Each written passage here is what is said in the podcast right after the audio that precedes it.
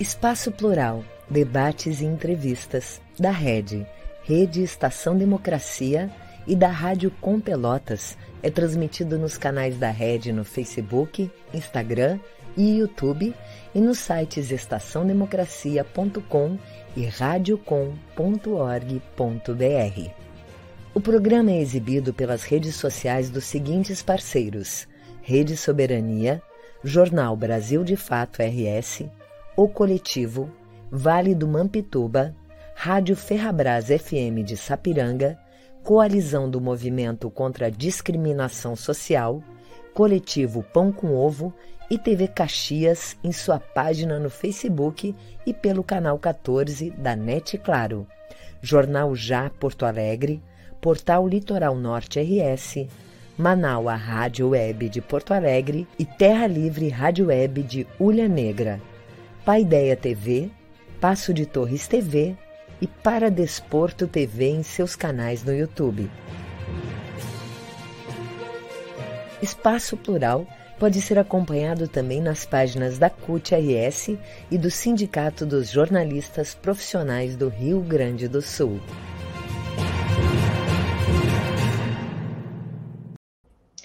Muito boa tarde, eu sou o jornalista Solon Saldanha, da Rede Estação Democracia.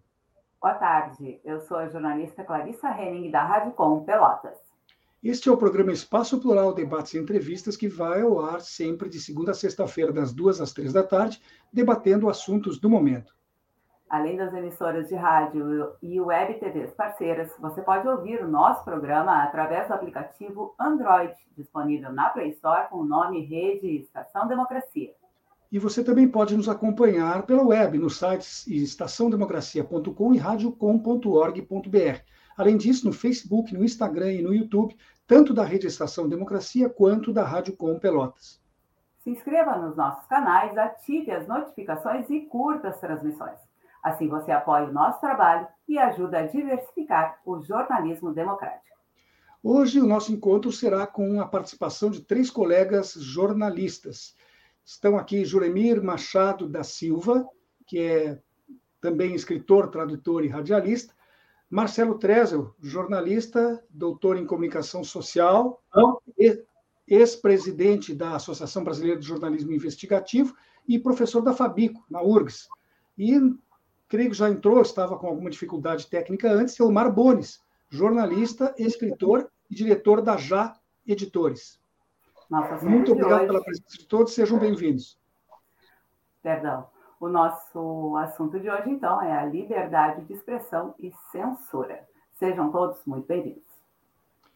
Eu começo perguntando, e dirijo essa pergunta aos três convidados: é possível ser um bom jornalista sem nunca ter sofrido algum tipo de censura ao longo da vida profissional?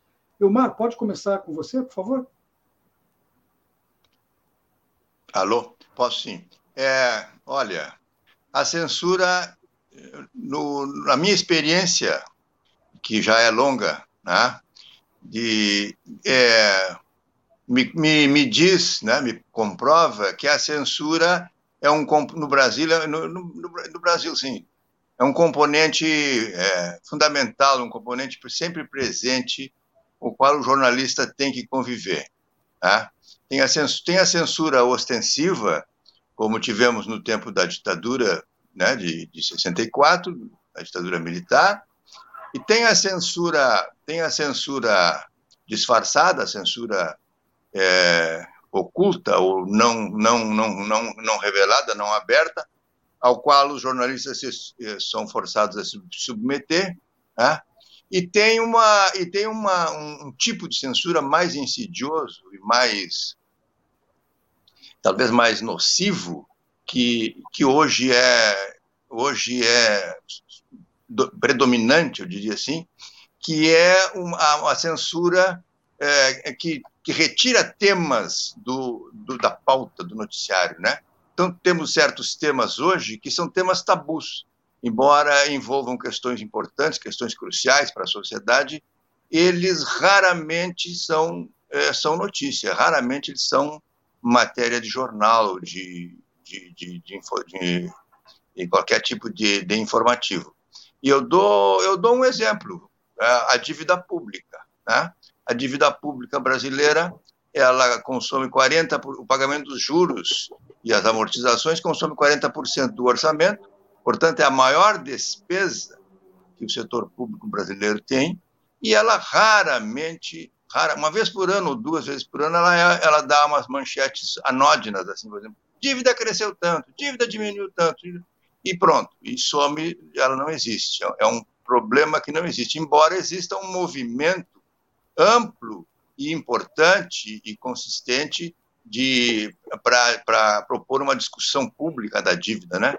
Ela não, ela não acontece. Um outro tema que é também candente, porque envolve a questão também super importante das privatizações e das concessões públicas, é, são as agências reguladoras. Você nada sabe das agências reguladoras e elas raramente são é, é, é são notícia. Né? Então, é, eu acho que a, a, luta principal de quem se envolve com o jornalismo é sempre tentar é, contornar ou superar esses obstáculos que são, uh, são, são de toda ordem, né? Desde você não, não, ter acesso à informação, você não consegue checar, é, um, é fechado, você não, não adianta você fazer um esforço ou tentar buscar, você as, as informações não circulam, né? Como são a questão, como é a questão dos contratos da dívida, como são a questão dos contratos de concessão. Então eu penso que é isso, a, a, a o, o, o nosso o nosso esforço fundamental é romper com essas com esses obstáculos, com essas amarras que que, que, que tiram da pauta, tiram do, do, do da discussão, tiram do, do, acesso à cidadania esses temas fundamentais. Eu citei dois, podia citar dez. Tá? Então, é, a nossa convivência é. E eu acho que de todos esses, de todos esses é, de modos de censura, talvez o, o, mais, o mais palatável, para dizer, não sei se a palavra é bem essa, mas é que me ocorre, seja o da censura direta, porque aí você sabe com quem está lidando e é uma coisa concreta, eh, né? e o próprio leitor é, é, percebe isso, porque a situação que temos hoje dessa censura, dessa censura é, subreptícia, que é, que é violenta e ampla em todos os nossos veículos, essa é a pior de todas, porque essa se mascara com a ideia e com, de que vive-se um, vive um regime de plena liberdade de expressão. Uh, Juremir, você concorda com isso, que não dá para ser jornalista, um bom jornalista, sem nunca ter sofrido algum tipo de censura? Olha, é, bom, boa tarde a todos, prazer em estar aqui com vocês, com o Marcelo, com o Omar, todo mundo. Olha, é, é difícil dizer, porque eu conheço alguns bons jornalistas que não sei se tiveram problema com censura, mas em geral é praticamente do cotidiano ser censurado. Eu diria que jornalismo e censura são sinônimos. É, sempre tem censura. Eu trabalhei em vários veículos. É difícil dizer um veículo em que eu não tenha em algum momento censurado. Pode ser que seja tenha sido um problema meu mas eu fui censurado praticamente por toda parte onde passei, mais ou menos. É verdade. E durante muitos anos no Correio do Povo, por exemplo, eu tive pouquíssima censura. Mas, é, em outros momentos, como agora, ultimamente, ela era muito forte. Ela era direta, forte, não podia falar disso, não podia falar daquilo. É, exigia uma adaptação constante para poder continuar ali. Eu acho que a censura é um pouco o seguinte: faz parte um pouco da profissão, mas ninguém fala dela. O, praticamente quem está dentro não fala, porque não pode se comprometer, ou quando sai, pensa voltar, e aí não quer se comprometer. Além de que talvez tenha um certo preconceito, assim, eu não quero dizer, pô, eu fui censurado, como é que eu deixei, como é que eu permiti. Então as pessoas meio que escondem. Além do fato de que muitas vezes o jornalista acaba passando pelas duas situações, de ser censor e censurado. Porque quando ele está numa determinada posição, talvez ele tenha que dizer: olha, isso não vai poder passar. Então, eu acho que tem assim, uma espécie de pacto. Né? Eu não sei como é que é a expressão, aquela que, que usam das irmandades e tal, é, em que não se fala do assunto, ou pouco se fala do assunto. Ou, ou, ou só se fala do assunto quando a pessoa já tem bem claro o, o que ela quer. É, é, é, como entrar na justiça contra o jornal. É, o sujeito só entra quando ele pensa, não vão me chamar mais. É, senão, se ele ainda tem esperança de, de voltar, ele não entra. Quando eu fui demitido a zero hora, eu não entrei na justiça porque eu tinha 33 anos e achava que iam me chamar de volta. Que é uma ilusão que os jovens têm. Nessa atividade, dificilmente se tem segunda chance. Então, quando dança, dança para sempre. Marcelo, por favor. Então, boa tarde, uh, Juremir, boa tarde, Elmar. Prazer estar aqui dividindo esse programa com vocês. E também boa tarde para Clarissa, para o Solon e para todo mundo que está assistindo. Uh, então, acho que o termo que o Juremir estava procurando é omertar. Né, é, é aquela, aquele costume da máfia siciliana, né, de não conversar sobre assuntos uh, internos em público com civis, né, com os leigos e com os civis. E, de fato, eu acho que tem uma. Isso é pouco discutido mesmo em público, né, fora dos barzinhos onde os jornalistas se encontram. Né, essa, essa influência da chefia ou de outras das direções sobre as decisões editoriais, né? E de fato isso acontece, assim, frequentemente dentro de uma redação, e não acho que quem nunca passou por isso seja necessariamente um jornalista, digamos, chapa branca, né? Às vezes a pessoa, enfim, consegue fazer o seu trabalho navegando ali pelas, né, pelas águas da, da política editorial do jornal, fazer um bom trabalho. Ah, é uma questão, acho que, muito de estilo pessoal. E o repórter, ele tem uma certa, né, uma certa liberdade, né, um certo campo ali de ação que ele pode atuar, porque, uh, ok, tem assuntos que são tabu e não vão ser cobertos, e isso realmente aí não tem nada a ser feito, mas às vezes mesmo em assuntos que são, é, né, que são sensíveis, a gente consegue, como repórter, uh, ter uma margem de manobra, porque né? A gente pode escolher quem vão ser nossas fontes, qual é o enquadramento que a gente vai dar, e a partir da apuração é que a edição vai trabalhar. Então, tem. Acho que, apesar da censura, também eu, é, acho que é importante dizer para os jovens jornalistas que estão nos assistindo que existe né, uma margem de manobra, sempre dá para ganhar um pouquinho aqui, um pouquinho ali. E outra coisa que eu queria comentar, assim, nessa primeira fala também é que pessoalmente, eu costumo usar censura, isso que a gente está falando do conceito assim de uma maneira bem ampla, né? Eu pessoalmente gosto de me referir à censura quando a censura é estatal, né? O governo proíbe ou a justiça, o judiciário proíbe, por exemplo, a veiculação de uma reportagem antes, uh, previamente, uh, usando, né, então, da força do Estado para para isso, ou recolhe exemplares de um jornal, porque, uh, claro, existe essa autocensura da imprensa, né, que vem dessas políticas internas, mas eu acho que é importante diferenciar, porque senão a gente pode talvez chegar em, em uma solução, porque isso ajuda a chegar em uma solução, né?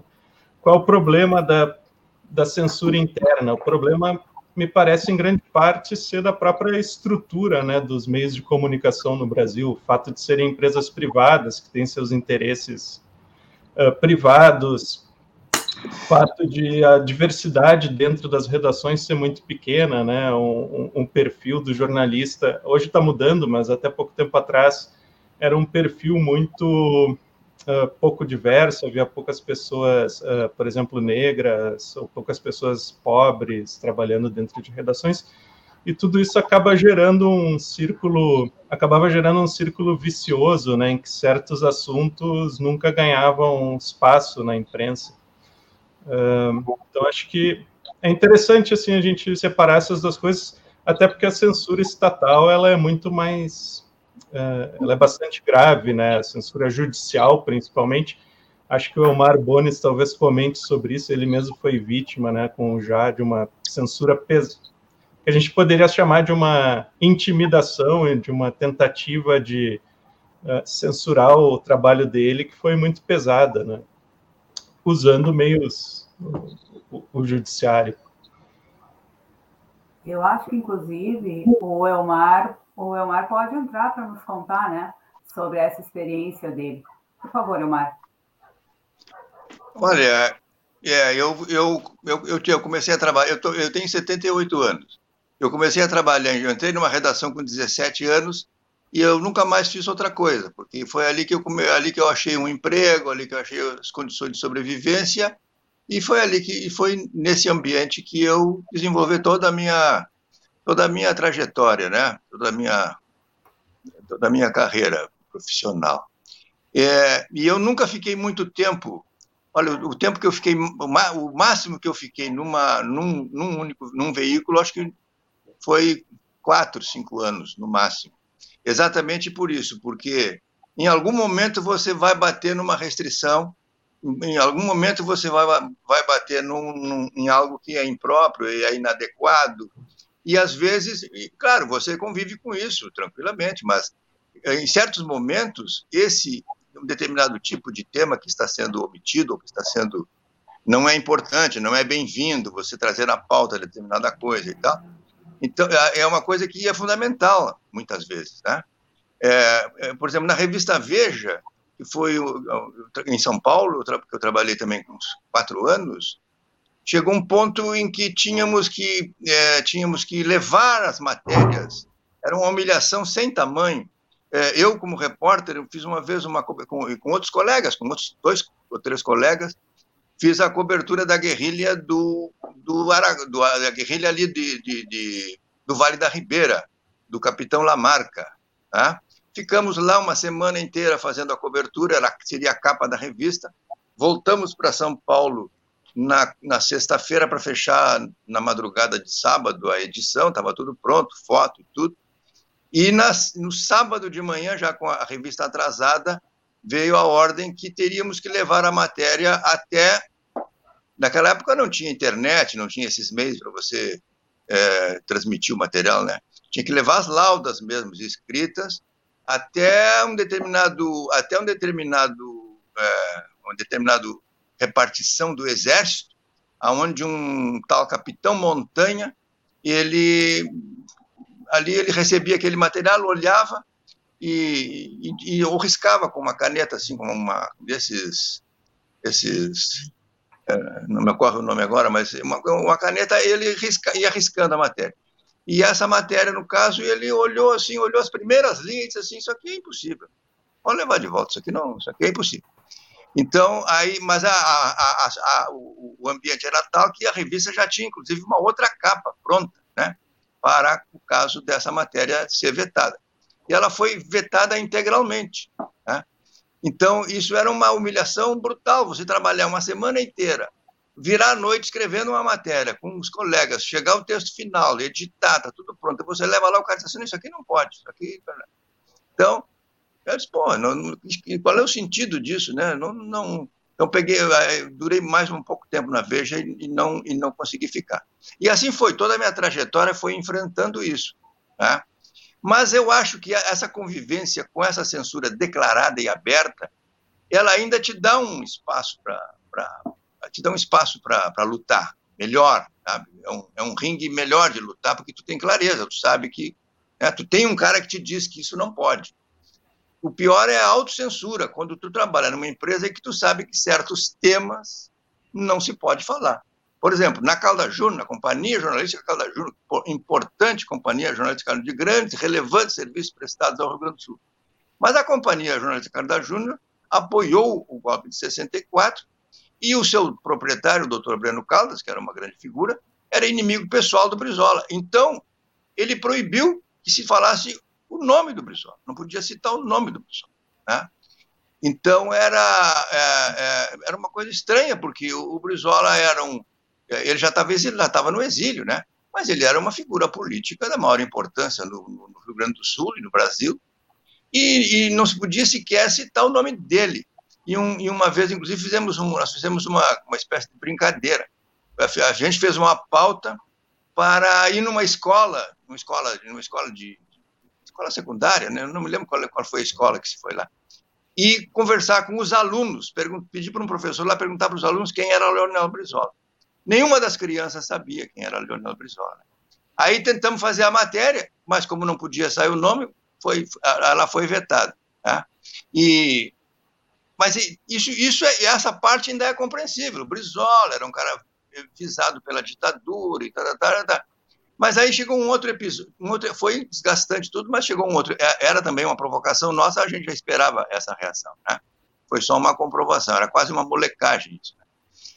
Mas chegou um outro episódio em que a Varig comprou dois, dois Airbus, os primeiros que vieram para o Brasil, e num dos primeiros voos de um deles, de Recife para São Paulo, entrou um urubu numa turbina do Airbus. E e aquilo não podia noticiar, porque a Varig era um dos grandes anunciantes dos jornais brasileiros, da imprensa brasileira, e aquilo ia, ia desgastar. O lançamento da, desse, desses aviões tinha sido tinha merecido grande destaque, matérias, e fogos e artifícios e tal, e não se, e não se podia falar isso. Aí o, aí o Jefferson Barros, já falecido, colega nosso, grande jornalista, ele tinha uma coluna e ele decidiu dar uma nota, uma nota sobre a questão do Airbus, que tinha que, na verdade, a, a, o Airbus decolou e teve que voltar para teve que voltar para a pista por causa de um urubu, deu uma nota.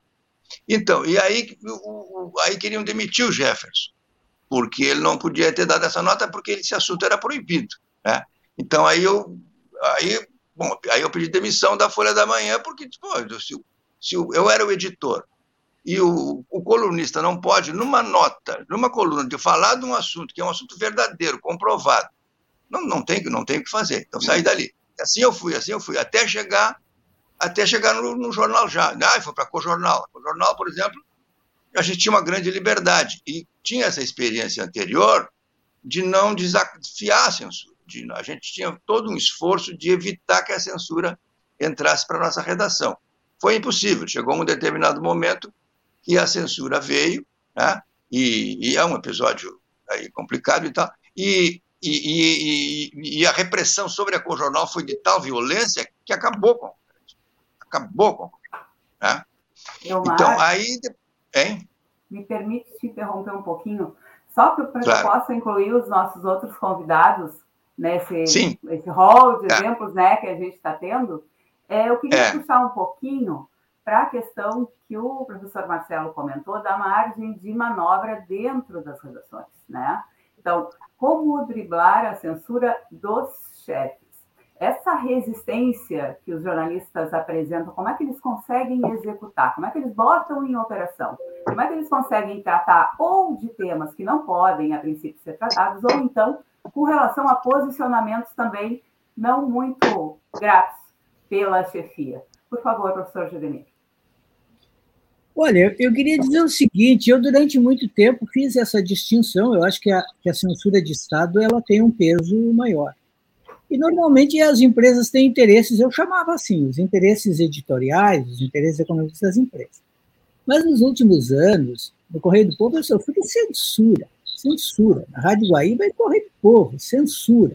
Eu, dou exemplos. Ah, na Rádio Guaíba, dez minutos antes de entrar no ar com uma entrevista com o Lula, a direção manda derrubar a entrevista. Isso é censura. A gente tenta de novo e a direção diz: Lula aqui não fala mais. Isso é censura. Depois, é, no Correio, é, eu tinha um, um, podcast no site do jornal.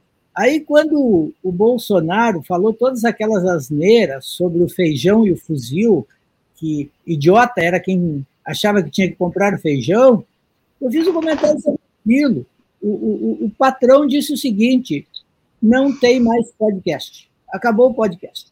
É, então, é, tudo passou a ser assim. É, Bolsonaro, eu era um colunista de opinião, crendo no pluralismo e com muita margem de manobra durante muito tempo, mas a partir de 2020 não pode mais falar do Bolsonaro. De vez em quando, um contrabando mas é, e, e, com o passar do tempo, cada vez menos. Aqui não pode mais. Não pode mais, não pode criticar o Bolsonaro. Aqui não. Isso é censura. Aí nós passamos para um outro lado em que aquela, aquele verniz de pluralismo desapareceu. Na época que os Ribeiro eram os donos do Correio do Povo, é claro que não se falava, não se criticava produtor de soja.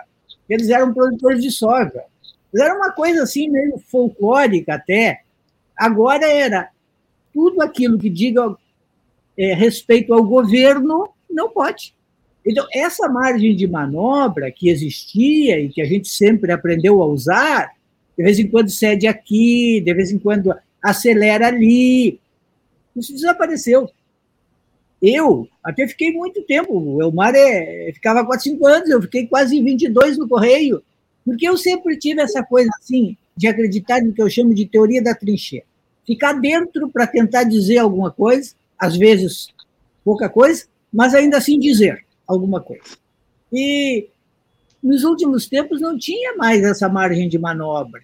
Eu cheguei à conclusão, no Rio Grande do Sul é assim, estou falando de jornalismo de opinião, quem, quem, quem, é, quem é pago para, para dar opinião. No, no Rio Grande do Sul, ou o cara é de direita, ou melhor ainda, ele é de extrema direita, ou então ele tem que esconder o seu voto. Bem escondido. Se em algum momento, por alguma razão, é, ele baixar a guarda, ele vai se expelir. Isso aconteceu, por exemplo, com Moisés Mendes na Zero Hora. Moisés saiu, se ele não saísse, eu acho que ele seria saído. E por quê? Porque ele começou, digamos, a ser mais direto, minha interpretação. Eu nunca fui um militante de nada, eu tenho dito, alguns até se frustram com isso. Eu nunca fui um militante, eu nunca tive partido, eu já bati muito no PT, embora alguns me achem petista. É, e, e, mesmo assim, no momento que acharam assim, oh, ele é de esquerda, que me botaram no seu ele é de esquerda, prontamente eu dancei. Durante muito tempo acharam que eu era de direita. E, e enquanto eu conseguia até, digamos assim, usar essa ideia, eu estive protegido é, porque tinha minha briga com o Veríssimo, se eu tinha brigado com o Veríssimo, então eu só podia ser de direita. Se eu era de direita, então eu servia. Mas a partir do momento que dizia, esse cara é de esquerda, rua, rua, é, eu diria assim, é só dar uma olhada. Quantos é, profissionais de opinião nos grandes veículos, rádio e jornal e televisão do Rio Grande do Sul, podem assumir hoje um posicionamento esquerda? Quantos são? Olha, eu não sei de nenhum. De próximo nenhum. de zero. É próximo de zero. É. Agora, se me perguntarem quantos de direita, ah, eu fico a tarde inteira aqui dando os nomes. Professor Marcelo, sua opinião sobre este assunto. Então, o, o, professor Jeremir tocou num ponto muito importante, né? Que essa, gostei da teoria da trincheira, é, é um bom nome para isso, mas e ela vale até certo ponto, né? Então, é claro que existe uma margem de manobra no momento em que a gente está numa redação que é, tem um mínimo de seriedade, de compromisso com, é, com, com as boas práticas jornalísticas. A gente pode fazer um paralelo com o governo Bolsonaro, né? Uh, algumas pessoas voltam e me a falar, ah, eu posso né, talvez esse sujeito lá tenha sido ministro do governo para evitar um mal maior ou coisa do gênero, né? Essa, esse tipo de conversa, né? Mas, não, de fato, né, não tem a menor condição de alguém trabalhar no governo Jair Bolsonaro uh, e fazer algum bem, né? Eu, eu tenho a impressão que travou a imagem do, do Marcelo. Bom, de qualquer forma, nós estamos chegando no horário do intervalo, né? Vamos chamar então um intervalo breve e vamos ver se a situação do Marcelo é só temporária, esperamos que sim. Retornamos daqui a instantes com o programa Espaço Cultural.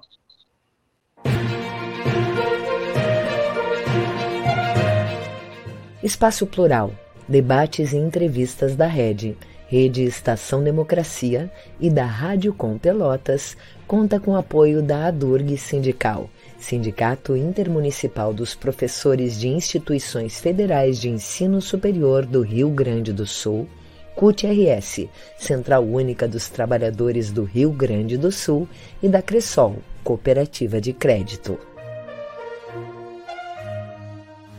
A Rede Estação Democracia é a voz do Comitê em Defesa da Democracia e do Estado Democrático de Direito.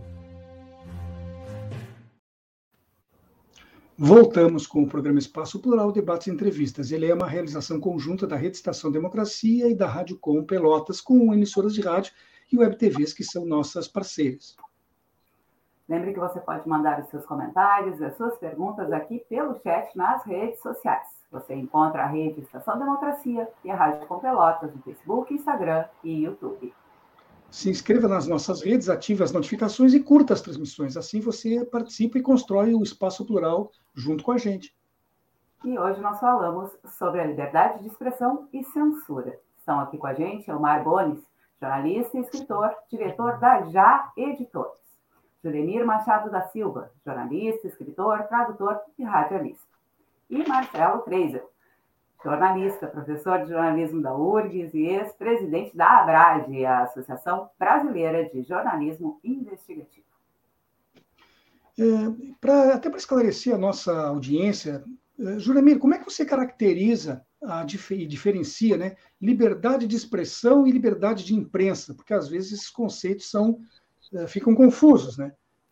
Para você que também é professor, como caracteriza para os nossos ouvintes isso? O que, que vem a ser a liberdade de imprensa e o que, que vem a ser a liberdade de expressão, por favor? Pois é, tem conceitos que eles são diferentes, mas é, muitas vezes a gente aplica como se fossem iguais. Eu tenho que a liberdade de expressão é mais ampla, porque a liberdade de expressão pode ser é, praticada fora da imprensa. É, por exemplo, liberdade de expressão é, sei lá, na internet ou em qualquer outro lugar. Aliás, eu acho que hoje um dos grandes problemas é o da liberdade de expressão, porque é, há uma certa vontade de censura é, de dois, eu diria assim, blocos que são antagônicos. Há uma certa vontade de censura do chamado politicamente correto, que muitas vezes é pertinente, mas às vezes também é exagerado, e que tem uma vontade de censura retroativa muito grande, mas também tem a vontade de censura dos que querem calar o politicamente correto, é, principalmente quando envolve determinadas figuras que sejam muito admiradas. Então, aí fica aquele jogo. É, não, eu, outro dia, eu até fiz outro dia um comentário nessa grande polêmica aí sobre a letra com açúcar com afeto do Chico Buarque. O Chico diz que não canta mais porque as mulheres o teriam convencido de que a letra é machista. E a letra é evidentemente machista. A letra é machista. Agora, é, o Chico é machista? Não, não creio. E quando ele fez a letra, ele era um grande machista? Não creio. Mas a letra é machista. É, agora, deve-se proibir a letra? Eu não creio. Eu não proibiria. Agora, deve-se proibir alguém de dizer que a letra é machista? ou de achar que a letra é machista, também eu não proibiria. Eu criticaria. Olha, acho que tu estás errado. É, que, no fundo, tem gente defendendo o Chico do próprio Chico, porque o Chico disse que a letra é machista. É, ele falou que a letra é machista. Eu acho que ele fez a letra meio assim de galhofa. Faz aí uma letra. A Nara Leão pediu para ele. Faz aí uma letra sobre uma mulher que é sofredora e que, sabe, que, que sofre, mas fica com cara. E ele fez, naquele contexto da época. Ah, é, ele, queria é, consagrar o machismo como uma instituição? Não creio. Mas a letra, alguns dizem que é só uma crônica do, do que aconteceu naquela época, de como era aquela época. É uma tese interessante, eu não consigo ver na letra um, um, ponto assim onde sinalize, olha, isso é uma ironia, ou isso é uma denúncia, ou isso é uma, é, ou, ou, isso é uma, uma crítica. Mas é, pode ser, de toda maneira. É, eu acho que alguém quer cantar essa letra do barzinho, que cante. O Chico não quer cantar mais, porque acha que é machista, que não cante. E alguém quer dizer que é machista, que diga. Mas nós estamos na iminência assim, de cancelar todo mundo, até o Chico. É, todo mundo cancelado, quem acha que é machista, quem acha que não é machista. E aí, a meu ver, é um festival de censura. Eu gostaria de, de. Fiquei imaginando agora as mesmas pessoas que criticam essa letra, se fossem examinar a letra de Morotia, né? aquela música, uma música gauchesca, que é, que é extremamente machista, que fala maneador nas patas, pelego na cara, mas enfim, isso é tema para um outro, um outro encontro aqui. É contigo, Clarice. Eu gostaria de perguntar agora para o professor Marcelo. É, a gente sabe que, assim, estão falando, falando aí, é verdade, o governo Bolsonaro não gosta muito dos jornalistas, né? Só para ficar em um exemplo, no último dia 13, o ministro da Saúde, Marcelo Queiroga, deu uma coletiva de imprensa diante de cinegrafistas e fotógrafos, mas não de repórteres. Esses tiveram a entrada barrada. Como lidar com um governo desses? E, professor, como é que a ausência dos repórteres em uma coletiva de um poder público como o Ministério da Saúde, em plena pandemia, pode impactar o direito à informação? Por favor. Bom, sim, gostar de jornalista nenhum governo gosta, né? Porque jornalista né, sempre tem uma tensão entre a imprensa e o governo, às vezes menos, às vezes mais, mas o, é, muitas pessoas, inclusive, confundem, né? Acham que a imprensa persegue presidente, não sei o quê, quando na verdade a imprensa persegue, seja lá quem for, né, que está no cargo, porque nosso papel é fiscalizar o, o Estado, não o governo, né, e o governo, os governos passam, o Estado fica lá, a gente precisa ver se esse ou aquele governo estão, ou esse ou aquele funcionário público estão uh, lidando corretamente com a coisa pública, né? Uh, e o Estado não é só o governo, são as escolas, as estradas, etc. Então, muitas vezes fica uma confusão entre criticar a, a, a, a incompetência do governo uh, na, na lida com o Estado e perseguição. E, bom, agora, evidentemente, o governo Bolsonaro quebrou completamente, assim, o que vinha desde o final da ditadura, que pelo menos havia alguma cordialidade, algum respeito entre imprensa e, jornal, e governo. Uh, e eu acho até que né, o Queiroga popou o cidadão de ser obrigado né, a, a ver um monte de mentiras e, e né, sendo noticiadas pela ausência de jornalistas ali. Ah, quando os jornalistas deixaram o cercadinho do Alvorada, né, muitas pessoas ficaram preocupadas, pensando: nossa, agora, se acontecer alguma coisa importante ali, o cidadão não vai ficar sabendo, né? Eu acho que até uma discussão saudável que se deu nas redações a respeito disso, né? Mas, em retrospecto, não se perdeu nada não tendo jornalistas no cercadinho da Alvorada, porque aquilo era só um, uma situação, uma, uh, um momento em que se usava a imprensa como escada para produzir material que seria distribuído pelo gabinete do ódio, pelo Telegram, WhatsApp, para dizer: ah, presidente lacrou contra a imprensa. Então, o governo usa a imprensa né, como um espantalho, como inimigo, uh, como todo governo autoritário, né, assim, com uh, características fascistas, ele precisa de inimigos para se manter, né, para manter sua, seus apoiadores uh, animados, digamos assim.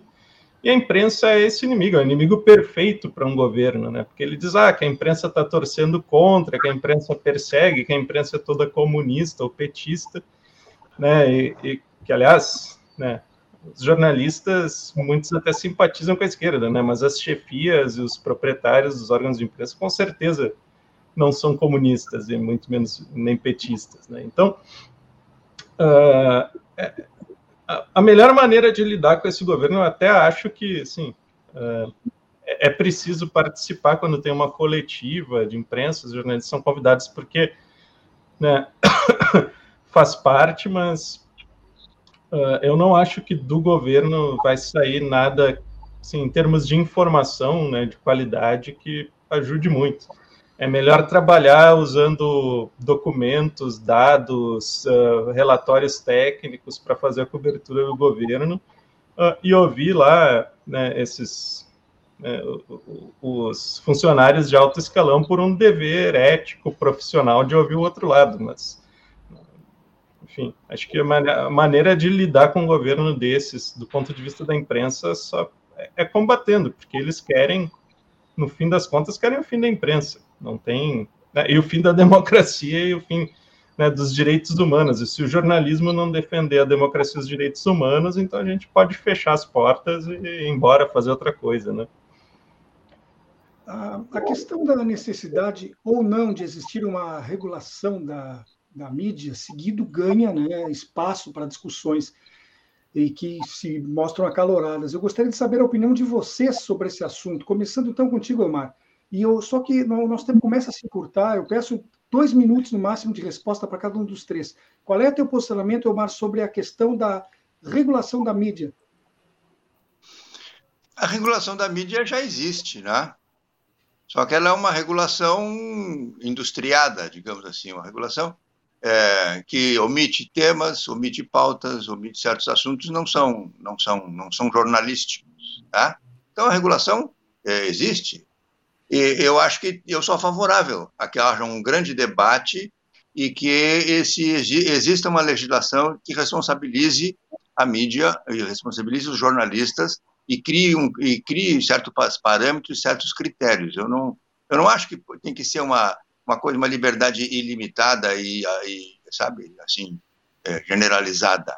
Eu acho que, como qualquer profissão, a profissão do jornalista tem que estar submetida a um conjunto de disposições que preservam a ética e preservam, uh, preservam a sociedade. De, de, porque hoje você tem uma liberdade extrema, você tem uma liberdade extrema para difundir até meias verdades e falácias sobre certos assuntos e tem uma censura total sobre outros assuntos. Então, nós temos uma situação, a pior, o pior dos mundos. Tá?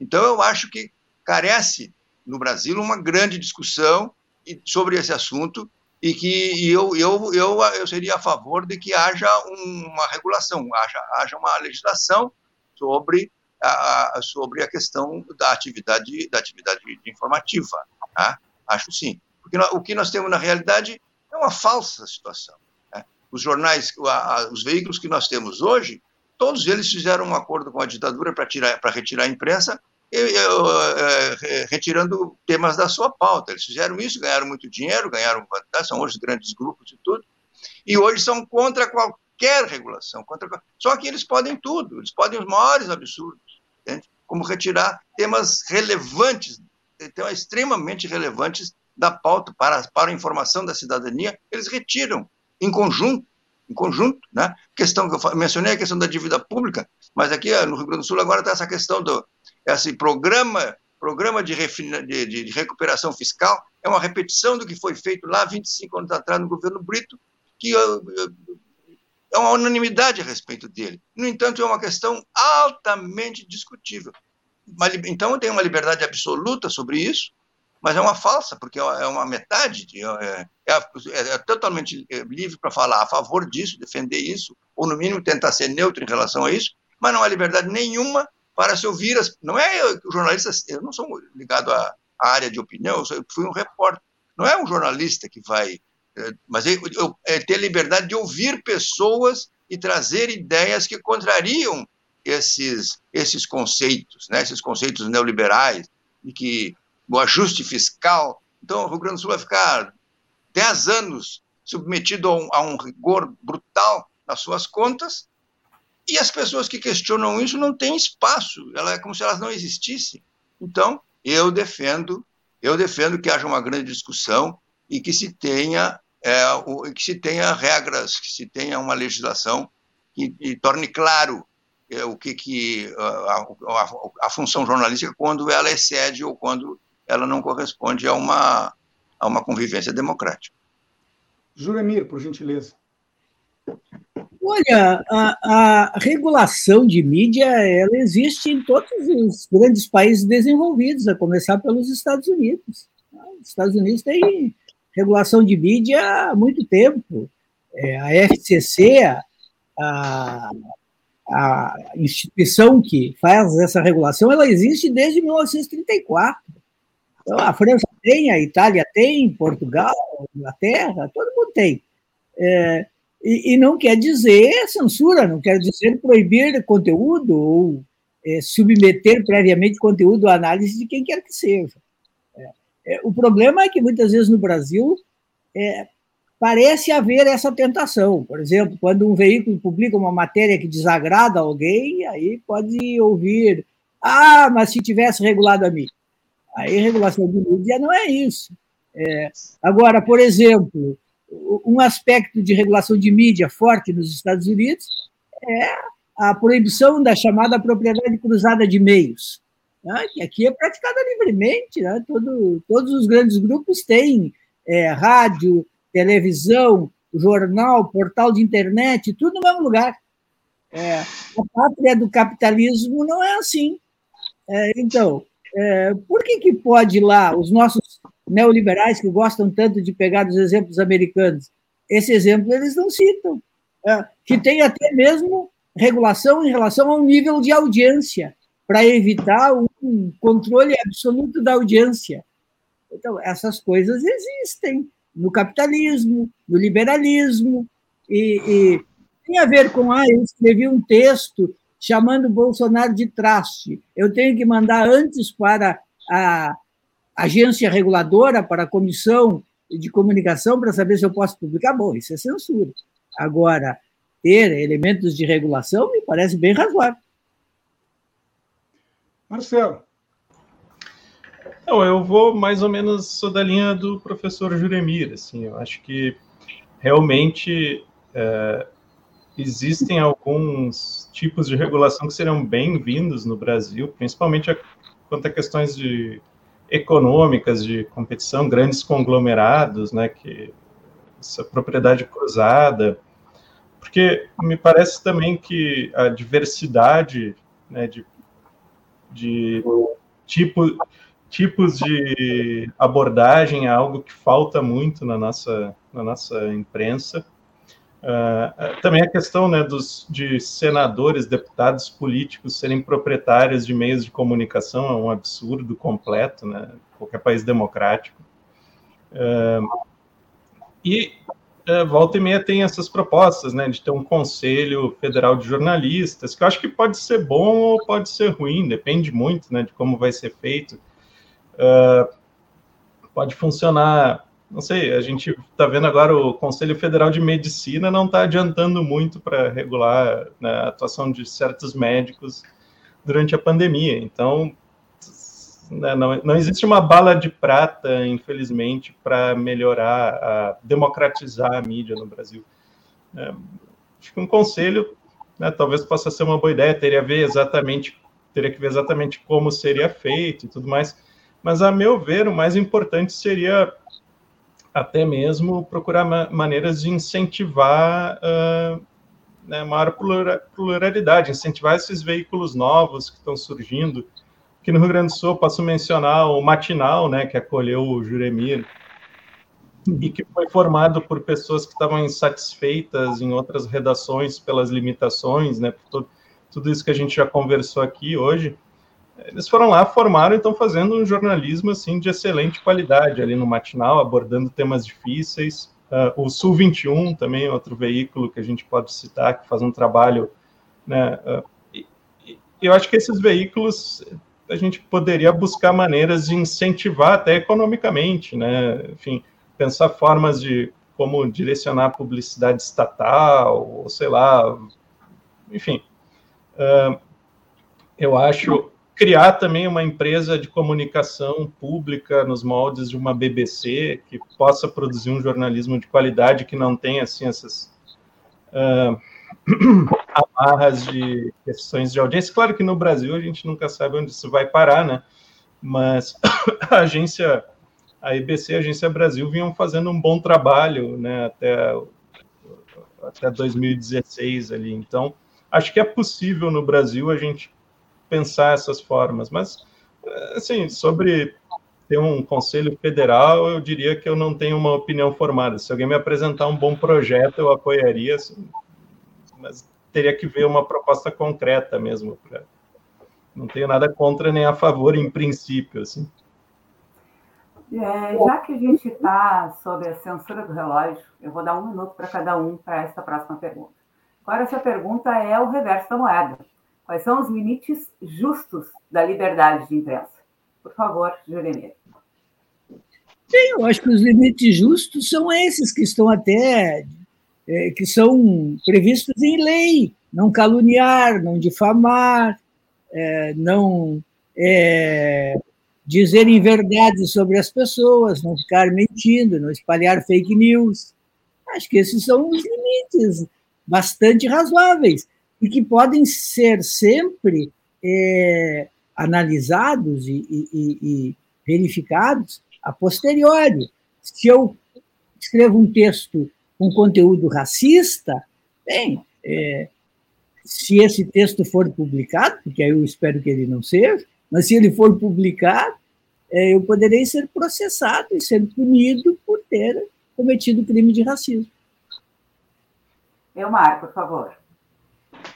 Olha, para mim o limite justo à liberdade de imprensa é a verdade dos fatos, é a fidelidade aos fatos. É, se eu, eu, eu, eu, a gente teve no jornal já essa experiência. Nós publicamos uma reportagem que, na qual não foi apontado nenhum erro factual, nenhum erro. Ela foi analisada parágrafo por parágrafo, não foi apontado nenhum erro factual. E no entanto houve uma condenação moral um, por dano moral, tá? Que resultou num processo que se ampliou e que é, é, simplesmente liquidou o jornal, porque é, a, em, em, conta dessa condenação, por, culpa, por conta dessa condenação, que não foi sequer nunca noticiada, não houve nenhuma notícia a respeito do assunto, foi um assunto silenciado, é, o jornal passou a sofrer uma censura econômica, perdeu todos os seus anunciantes, e nós tínhamos anunciante o Banrisul, anunciante o BRDE, a Assembleia Legislativa, etc, etc, etc. Perdemos os anunciantes por causa de um processo no qual não se apontou nenhum erro na matéria. Entende? O jornal Já hoje é o único jornal brasileiro que tem um caso na Comissão Interamericana de Direitos Humanos. Foi acolhido lá a demanda porque foi, ficou claro que houve um cerceamento da liberdade de imprensa e cerceamento do direito de defesa. Isso nunca foi notícia, não deu, rendeu uma linha em lugar nenhum. Então, eu acho que o, o limite é esse, a liberdade dos fatos. Se os fatos são verdadeiros, os fatos relatados numa reportagem são verdadeiros, não há o que fazer com eles, publicá-los. Esse é o problema central para mim. Problema central para mim. Se é uma opinião, é outra coisa, mas a questão dos fatos, da liberdade factual, da verdade factual, eu acho que essa é. Para mim, é inquestionável. Esse é o limite aceitável. Professor Marcelo. É, eu, é, é isso aí. É, o limite, de fato. Acho que a única coisa que não pode haver é censura prévia. Né? Censura prévia realmente é algo que é inaceitável em uma democracia. E nem sempre, é óbvio, uma, né, é possível a pessoa obter né, uma reparação judicial depois que ela foi exposta, como no caso da escola base também, lá dos anos 90, né, essas pessoas nunca tiveram uma reparação uh, uh, à altura do que elas sofreram. Uh, mas ainda a censura prévia é mais perigosa para a democracia do que esses abusos eventuais. Por outro lado, a gente também tem que tomar cuidado, como o Amar trouxe, né, e isso, Elmar trouxe, desculpa, Elmar, uh, isso é um problema que no Brasil vem ficando cada vez mais uh, frequente, que é o uso do judiciário para intimidar a imprensa e para cercear a liberdade de imprensa, né? A gente tem visto muitos casos nos últimos anos, assim, com eles estão se repetindo de maneira alarmante. Então, eh, em termos de censura, até pessoalmente, uma das minhas maiores preocupações eh, nos últimos anos tem sido essa censura judicial, por assim dizer, né? Esse abuso da legislação para intimidar a imprensa.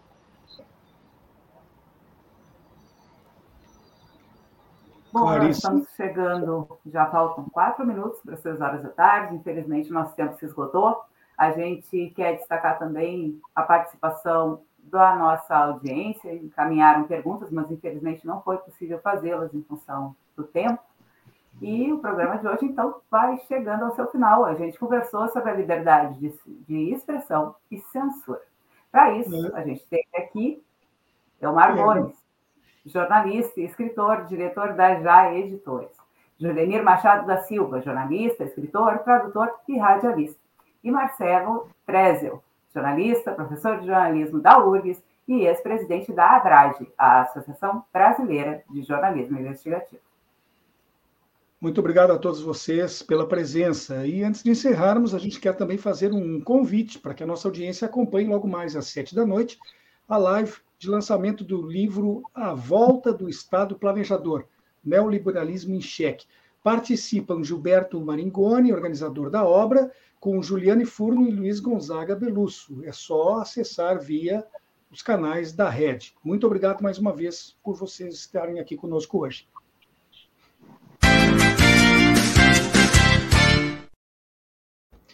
Representante da Coordenação Geral do Comitê, Benedito Tadeu César. Representante da Rádio Com Pelotas, Lair de Matos. A Coordenação Geral do Programa Espaço Plural é de Nubia Silveira. A apresentação de Solon Saldanha. E de Clarissa Henning. Produção de Graça Vasques e equipe. Na técnica, nós temos Babington Leão e Gilmar Santos. As opiniões emitidas pelos entrevistados e debatedores são de responsabilidade de quem as expressa e não necessariamente correspondem às opiniões da rede Estação Democracia, da Rádio Com Pelotas ou dos seus parceiros. Nós estamos terminando o programa de hoje, mas lembramos também que a nova variante do coronavírus, a Omicron, está definitivamente entre nós, exigindo cuidados redobrados. Siga usando máscara, mantendo o distanciamento social, higienizando as mãos e faça a vacina. Até amanhã. Muito obrigado pela audiência e nos encontraremos outra vez amanhã às duas horas da tarde.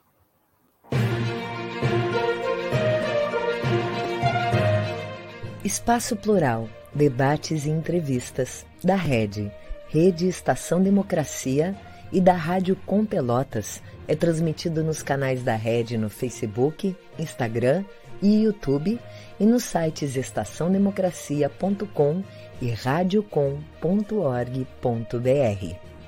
O programa é exibido pelas redes sociais dos seguintes parceiros: Rede Soberania, Jornal Brasil de Fato RS, O Coletivo, Vale do Mampituba, Rádio Ferrabras FM de Sapiranga, Coalizão do Movimento contra a Discriminação Social, Coletivo Pão com Ovo e TV Caxias em sua página no Facebook e pelo canal 14 da NET Claro, Jornal Já Porto Alegre, Portal Litoral Norte RS, Manaua Rádio Web de Porto Alegre e Terra Livre Rádio Web de Ulha Negra, Paideia TV, Passo de Torres TV e Para Desporto TV em seus canais no YouTube.